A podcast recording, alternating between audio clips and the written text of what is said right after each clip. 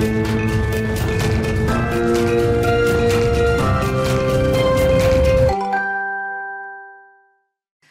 Tous, ravis de vous retrouver pour Mark Strat. Vous le savez, chaque semaine, je reçois des experts du secteur de la communication et de la publicité, des annonceurs également, euh, qui viennent évoquer leurs dernières campagnes, leurs dernières activations et surtout décrypter pour nous les enjeux qui se cachent derrière. Alors au programme, aujourd'hui, de la pensée à l'idée, focus sur la fonction de planeur stratégique. Elle est assez méconnue du grand public. Souvent, elle est quand même essentielle pour permettre aux campagnes publicitaires de viser juste le travail de réflexion nourrit le travail créatif, mais ne se voit pas. Mise en lumière aujourd'hui avec Sébastien Gentil, directeur général en charge des stratégies chez DDB et également président fondateur du collectif du planning stratégique. Qui est la véritable star On peut se poser la question après avoir visionné la toute dernière campagne de Yomoni. Elle est signée Brain Sonic. Elle met en scène Michel Polnareff en homme sandwich de la solution de gestion d'épargne en ligne. Décryptage là aussi avec Tom de Maison, le directeur directeur de la communication de Yomoni. Bienvenue dans Mark Strat, c'est l'épisode 9. Invité de à la une cette semaine, Sébastien Gentil, bonjour. Bonjour. Vous êtes euh, directeur général en charge des stratégies chez DDB. Vous êtes aussi président fondateur du collectif du planning stratégique. L'occasion euh, pour nous de s'arrêter un peu longuement sur cette, euh, sur cette fonction. Aujourd'hui, elle est assez méconnue du grand public, je le disais. Elle a un intitulé qui est allez, un peu obscur, si je puis mmh. me permettre. Et donc, on a parfois du mal à comprendre ce que c'est que le métier de planeur stratégique. Est-ce que vous pouvez peut-être en donner une définition, votre définition en tout cas? Oui, il y, a beaucoup de définitions. C'est vrai que c'est un nom qui fait un petit peu euh, pompeux comme ça, mais en fait, c'est quelque chose d'assez d'assez simple. L'idée, c'est de se dire, il y a une proposition d'un annonceur sur un marché qui a quelque chose à, dire ou à vendre ou à mmh. proposer ou un service. Et puis de l'autre côté, il y a des gens qui vivent très bien sans et l'idée, c'est de se dire, euh, c'est quoi le meilleur lien qu'on puisse tisser entre les deux?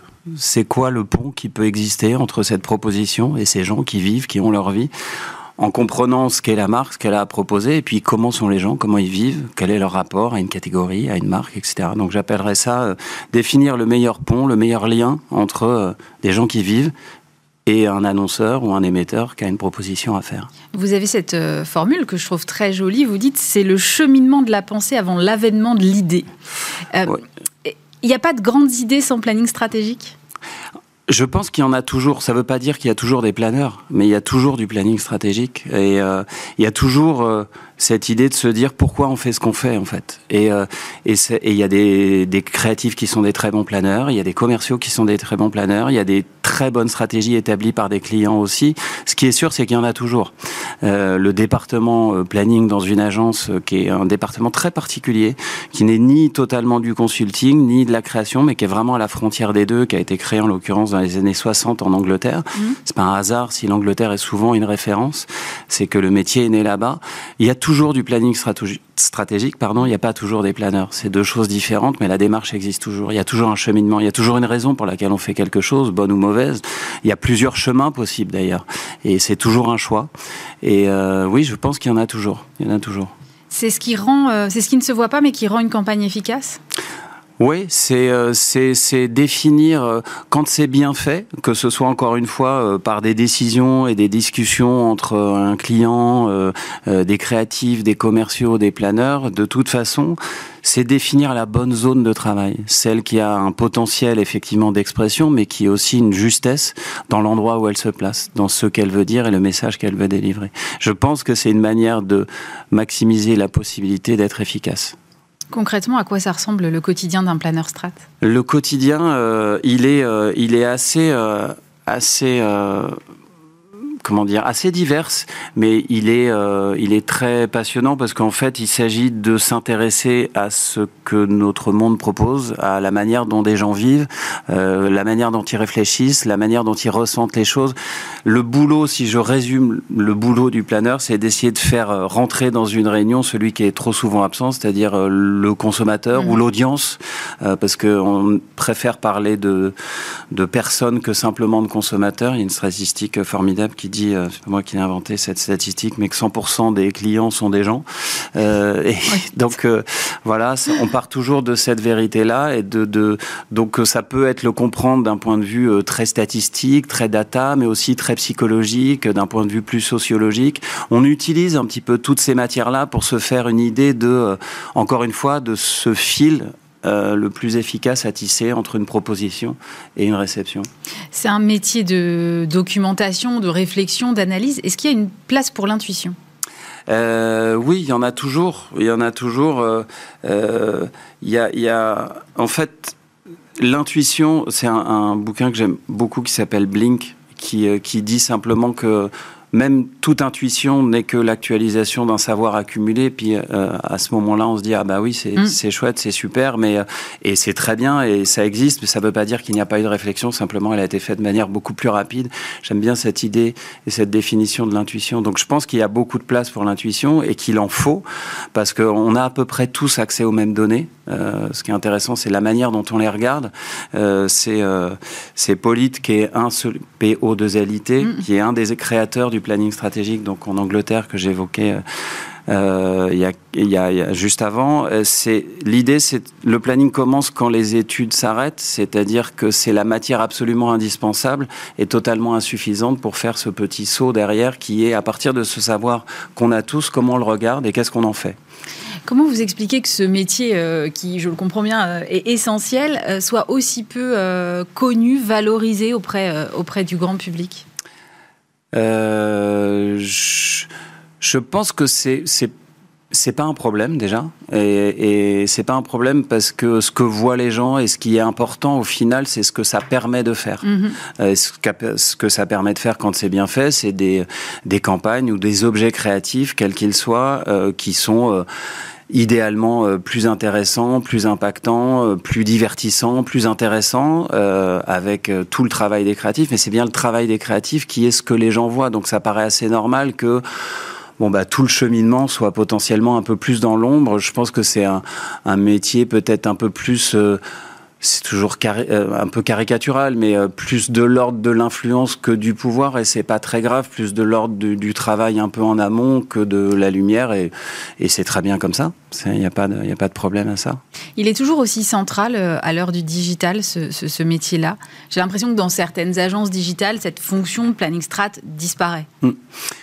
alors, je ne connais pas toutes les réalités d'agence. Je, je pense qu'en fait, pour revenir sur le point du départ de notre discussion, je pense qu'il est toujours présent euh, mais il n'est pas toujours euh, euh, formalisé dans un département, il n'est pas toujours représenté, incarné, mais de fait, en fait, on ne peut rien faire sans réfléchir un petit peu ou sans prendre une décision. C'est rassurant.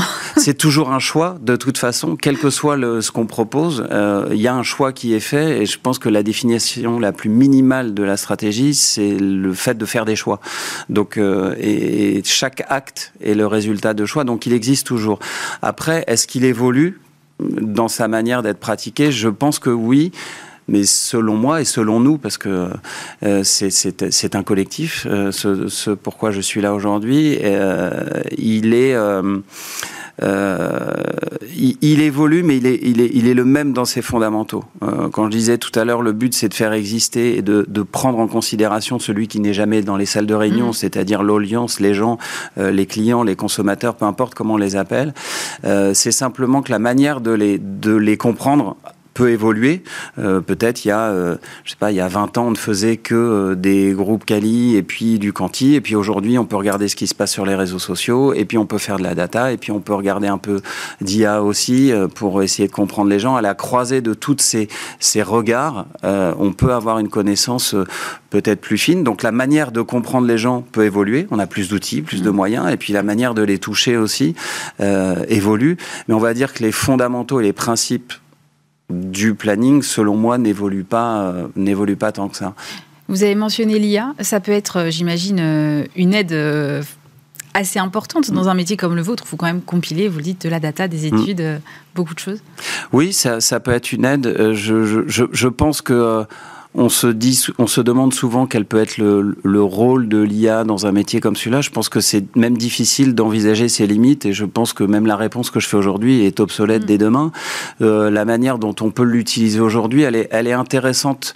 Euh, si je pense aux formes d'IA qu'on connaît aujourd'hui qui sont les plus accessibles, en début de process, c'est-à-dire de débroussailler un sujet pour voir les conventions d'un sujet, puisque ça, ramasse tout ce qui existe mm-hmm. déjà. Donc euh, tout ça est intéressant pour se, se faire une vision rapide, et puis parfois même en fin de process pour des formulations, pour des choses comme ça. Au milieu, qui est cette phase de maturation euh, et plus de choix Là, je, vois moins aujourd'hui euh, la, possibilité de l'utiliser, mais c'est certainement la limite de mon regard qui, qui fait que je ne vois pas son usage. Aujourd'hui, je le vois beaucoup en début et en fin de process comme, comme très utile. On va venir euh, sur le, collectif du planning mm. stratégique que vous avez fondé, je crois, en 2018. Ça doit être ça. C'est ça. Quel était, euh, quel était l'objectif Quel est toujours d'ailleurs l'objectif de, ce collectif? L'objectif, ça part d'une d'une envie. En fait, ça part de l'Angleterre et d'une envie et d'un début de, de, carrière en ce qui me concerne, où euh, j'ai été très, j'ai beaucoup utilisé, j'ai été beaucoup inspiré par quelque chose qui s'appelle euh, les APG, euh, Account Planning Group, qui existe en Angleterre depuis 30 ans maintenant, euh, qui m'a beaucoup aidé parce que ça me rendait très concret le métier. Euh, quand euh, quand j'ai quand j'ai commencé. Et euh, bon bah j'ai fait ma carrière j'ai évolué. Puis à un moment je me suis dit bah ce serait sympa que ce que j'ai apprécié d'avoir j'ai apprécié d'avoir eu accès à ça de faire exister en France. Il y a suffisamment de, belles choses de gens qui font de, des choses très intéressantes pour faire exister une sorte d'équivalent. Donc le départ, c'était ça, c'était transmettre et partager. Et puis, je pense qu'il y avait aussi l'idée de de, rendre visible, on, en parlait au départ, euh, une, une, démarche, encore une fois, pas, pas un département, pas des gens, mais une démarche très spécifique aux agences. Je pense qu'il y est euh, ce à quoi on passe à peu près 80% de notre temps, c'est-à-dire à se demander qu'est-ce qu'on fait, pourquoi on le fait et pourquoi on le ferait, pourquoi on arrive à cette idée. C'est les discussions qui sont à peu près 80% de notre temps, je pense, mm. en agence ou avec nos clients ou avec. Euh, et ça, c'est très particulier. Il y avait l'envie de faire exister ça, de le rendre visible, pas pas du tout dans une idée de, de revanche ou de rééquilibrage ou euh, de valoriser des personnes, mais bien euh, une démarche d'agence très, très particulière et complémentaire aussi à d'autres d'autres prix qui existent ou d'autres valorisations qui sont sur l'efficacité, qui sont sur la création et qui sont euh, formidables. D'ailleurs, on a développé aussi un partenariat euh, plus récemment avec le club des AD, par mmh. exemple. et, et, donc, il n'y a pas d'opposition. C'est vraiment quelque chose qui, voilà, une envie de partager ça parce qu'on aime ça aussi, parce qu'on alors, vous faites des prix, ça fait 5 ans. Ça fait des prix. Euh, et, ces prix, on les retrouve dans ce petit ouvrage. Oui. Et, alors, ce que je trouve marrant et intéressant dans ces petits livres, c'est qu'on le voit là, le cheminement de la pensée dont on parlait tout à l'heure. Euh, les cas, ils sont retranscrits, on comprend quelle est la problématique de départ, comment on arrive à l'idée créative. Euh, est-ce que vous pouvez nous citer peut-être un cas qui vous a marqué dans le palmarès cette année ou deux peut-être? Alors, un cas, alors, il y a, il y a plusieurs choses. C'est des, des, on appelle ça des pépites. C'est de l'or, de l'argent ou du bronze.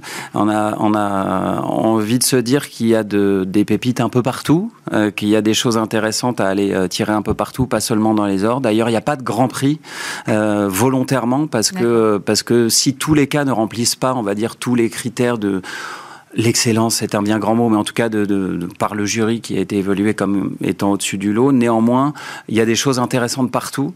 Euh, donc ça, ça m'embête un petit peu de citer un cas euh, plutôt qu'un autre euh, dans, dans, les, dans les choses euh, célébrées. J'ai plutôt envie de parler de la jeune pépite qui fait partie du, du, du palmarès aussi à chaque fois qu'on a travaillé avec le club des annonceurs. L'idée est très simple, c'est de donner aux étudiants l'opportunité de travailler sur une vraie problématique et que eux puissent, euh, puissent travailler sur un cas stratégique et se dire, bah voilà, nous on l'aurait abordé comme ça.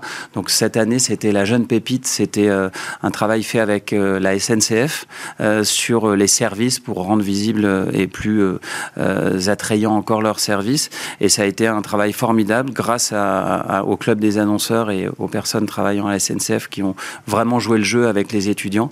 Donc euh, si j'en ai une à, à, mettre en avant, ce serait peut-être la jeune pépite. Qu'est-ce qui vous a marqué dans ce cas et dans la façon dont il a été appréhendé par les étudiants? En fait, si on résume une approche stratégique, le, le kernel, un peu le, la chose la plus, la plus la plus importante à avoir, c'est ces trois éléments. C'est un diagnostic, ça, semble, ça va sembler d'une évidence et d'une banalité sans nom, ce que je vais dire, mais du, un diagnostic, c'est-à-dire une manière d'observer une situation et mhm. d'en tirer une idée, en tout cas un point de vue sur le problème à résoudre.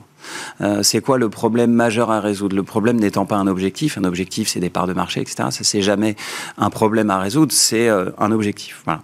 Donc un bon diagnostic, une, ce que les Anglais appellent un guiding principle, c'est-à-dire ben, c'est quoi l'axe, la direction euh, prioritaire et puis les actions qui pourraient aller derrière. Et, dans le cas euh, présent, c'était un des rares cas qui, de, cette jeune pépite qui avait cette structure-là et cette manière de, penser les choses euh, de manière très simple et avec un diagnostic, un principe et un axe directeur totalement lié au diagnostic qui a été fait et un ensemble d'actions euh, proposées qui étaient logiques avec euh, la démarche euh, du départ.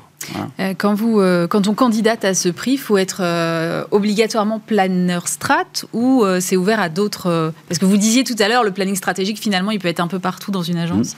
Mmh. absolument pas. Et d'ailleurs, ce qui nous fait très plaisir, c'est qu'il y a des cas qui sont signés à, à 10, 12 mains. Et, ah et notamment l'année dernière, je crois qu'il y en avait un où il y avait vraiment beaucoup, beaucoup de personnes. C'était un mélange, je pense, parce que je connaissais pas individuellement chaque personne, mais euh, j'imagine des commerciaux, des créatifs, des planeurs et peut-être même certains euh, travaillant du côté client. Donc, euh, donc non, il faut pas être planeur. C'est pas c'est pas l'association des planeurs stratégiques. Ça s'appelle bien le collectif du planning stratégique comme une discipline et, quelque chose de, collectif.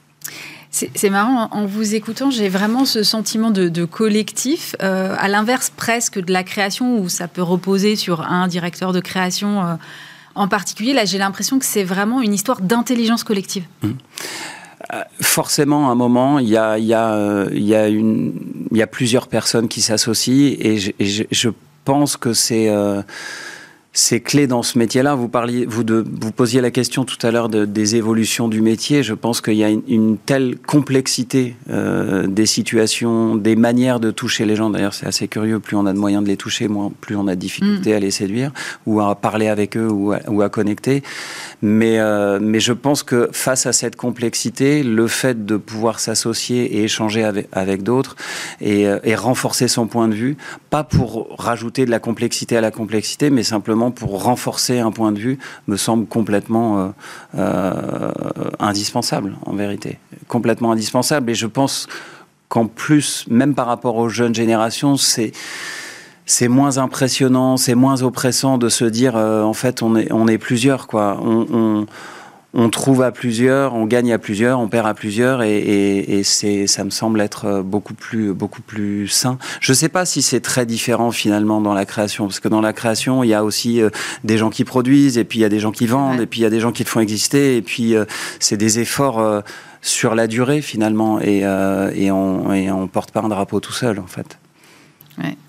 vous parlez de la jeune génération, vous parliez juste avant de la jeune pépite. La jeune génération, elle est attiré aujourd'hui par, euh, par ces métiers-là? Euh, Alors, c'est ce métier du planning stratégique, j'ai la sensation, oui, qu'il attire encore. Il est un peu méconnu. C'est aussi euh, une des raisons de, de, de, l'existence de ce prix, de ce, de ce format, de ce petit livre qui trouve sa place dans mhm. quelques bibliothèques d'école et ça, ça nous fait assez plaisir. On fait des, interventions, des interventions, pas moi uniquement, mais aussi d'autres membres de fondateurs du collectif, dans des écoles pour expliquer la démarche. Euh, parfois, il y, a des, il y a des découvertes, c'est-à-dire que ce métier n'est pas du tout connu et dès qu'on en parle un petit peu, c'est vrai que ça génère beaucoup, beaucoup d'intérêt. Donc, euh, ouais, en tout cas, à l'agence, on n'a pas de problème pour, pour euh, avoir beaucoup de candidats, plutôt plus de demandes que d'offres, malheureusement. Mais c'est un peu la, règle du jeu. Mais je vois pas aujourd'hui de, de, défaillance du point de vue du, du désir, en tout cas euh, sur ce métier. Ce qui est plutôt une bonne nouvelle. Plutôt chouette, ouais.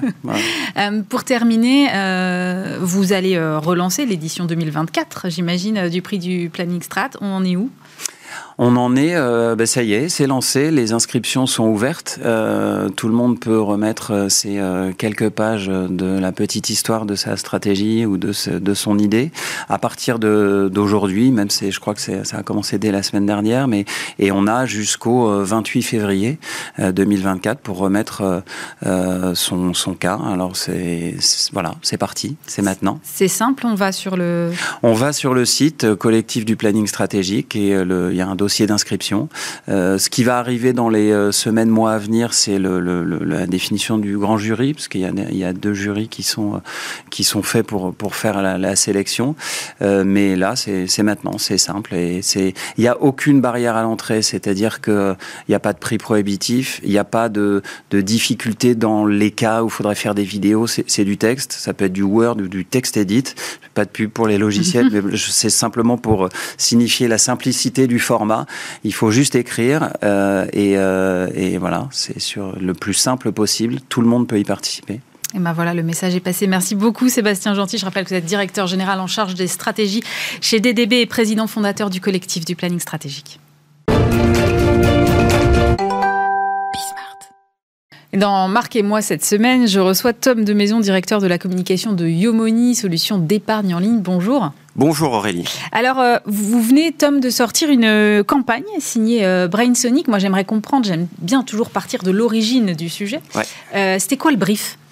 C'est hyper simple. Ce qu'on propose aux États-Unis, c'est très répandu. C'est-à-dire que Yomoni, c'est des solutions d'épargne en ligne. Mmh. Ce qu'on fait, c'est qu'on propose des solutions d'épargne que vous pouvez retrouver dans votre banque, que vous connaissez sans doute, l'assurance vie, le PER, le PER, etc., auxquels on a essayé d'enlever tous les irritants. C'est plus simple, c'est plus digital, c'est en moyenne plus efficace. On essaye de faire en sorte d'être plus efficace et surtout, c'est moins cher. Aux États-Unis, ce concept-là, le gérant d'épargne accessible à partir de 1000 euros, de façon très simple, depuis son smartphone, c'est très répandu. Là-bas, les concurrents ou les homologues, comme Wellsfront ou Simple, ils font des pubs euh, pendant les Oscars, euh, pendant le Super Bowl, etc. Et ce eux, qui, ce qui suppose un peu de moyens. Ce qui suppose beaucoup de moyens aux États-Unis. Et eux ont fait une pub incroyable ou plusieurs pubs incroyables dans lequel on a une jeune femme qui se voit plus âgée. Et à mesure qu'elle augmente sa jauge comme ça mensuelle d'épargne, la future elle a des signes extérieurs de richesse. Elle met 100 dollars, elle a une montre. Elle met 200 dollars, elle a une robe. Elle met 500 dollars, elle a une Porsche, etc. Une voiture de luxe. Donc, euh, euh, on s'est dit, là, on pourra faire passer le message. Le problème, c'est que c'est pas transposable sur le marché français. Avoir parlé d'argent, avoir des signes extérieurs de richesse, ah, c'était pas jouable. Donc on s'est dit, est-ce qu'on prendrait pas le parti pris inverse Et c'est là que Brainsonic nous a beaucoup aidé pour ça. Est-ce qu'on prendrait pas quelqu'un qui a été connu pour avoir un train de vie euh, dispendieux comme ça, quelqu'un qui incarne vraiment la cigale et qui pourrait porter le message qui est de dire finalement si j'avais connu Yomoni plus tôt, si j'avais mieux épargné, j'aurais pas besoin de faire leur pub. Alors à l'arrivée, à l'arrivée justement, ça donne ce spot, on regarde. Ok, on va la tourner, Michel. Hein. Il n'y a pas un peu trop de logo là? Eh ben, C'est un peu ce qu'on s'était dit, Michel. Et je fais quoi? Rien, rien. Allez, tout le monde en place, on la tourne Et action, Michel. Je fais rien? Top drapeau. On peut se rapprocher un peu plus là, sinon on va croire qu'on s'est payé le sosie. Tu peux descendre là sur les, récompenses Ouais, voilà, c'est mieux. Hmm. Quand vous voulez, hein s'il avait mieux géré son épargne, Michel Polnareff n'aurait pas besoin de faire la pub de nos solutions d'épargne.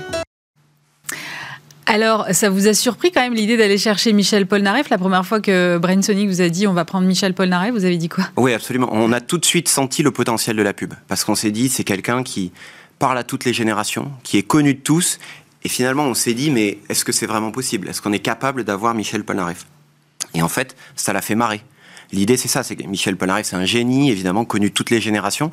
Il n'a pas besoin de faire euh, cette publicité-là, mais ça l'a fait rire. À 79 ans, c'est sa première publicité. Et il s'est dit, là, il y a quelque chose de drôle. Et finalement, je me demande si le plus malin dans l'histoire, c'est pas lui, parce qu'il rajoute une page à sa légende.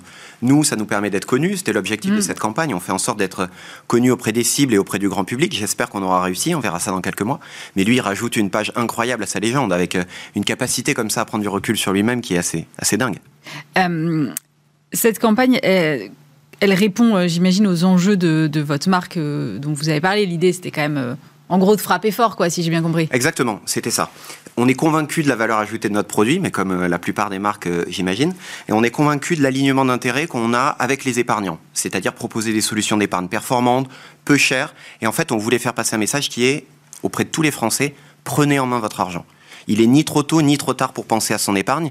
Et là, on s'est dit, si on arrive à les faire marrer un peu, à prendre un peu de recul sur ce qu'on raconte et sur ce que l'industrie financière a l'habitude de raconter, peut-être qu'on arrivera à se démarquer. C'est ça qui, qui m'a surpris, moi, c'est que en voyant cette campagne, je ne m'attendais pas effectivement sur le registre de l'humour à avoir des produits financiers derrière.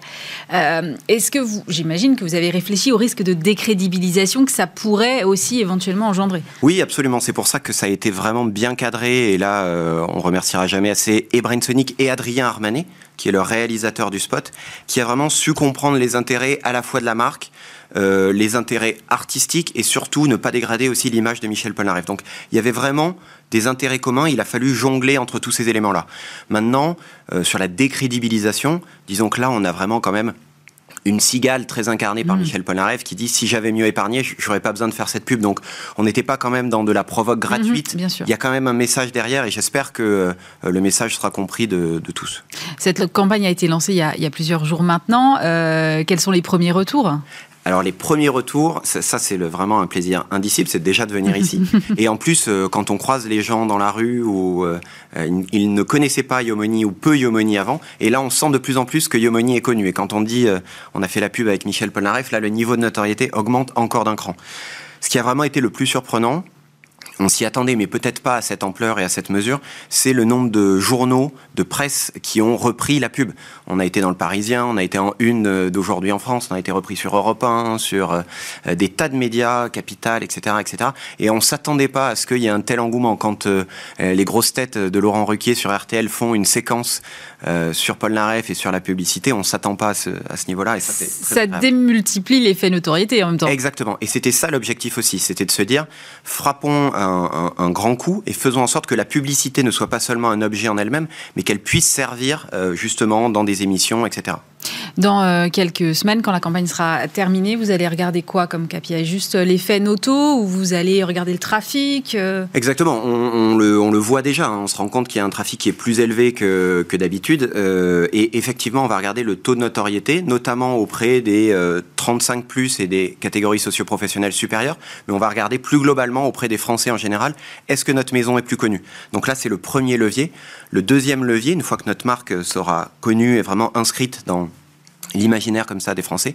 Notre travail, ce sera vraiment de montrer que sur nos produits, nous sommes euh, meilleurs que nos concurrents et qu'il y a vraiment un intérêt à venir chez nous et à venir regarder ce qu'on propose. Merci beaucoup Tom de Maison. Je rappelle que vous êtes le directeur de communication de Yomoni. C'est la fin de cette émission. Merci euh, évidemment de nous avoir suivis. Vous pouvez toujours la retrouver en replay sur le site de Bismarck, bismarck.fr et bien sûr sur toutes vos plateformes de podcast. Je vous dis à la semaine prochaine.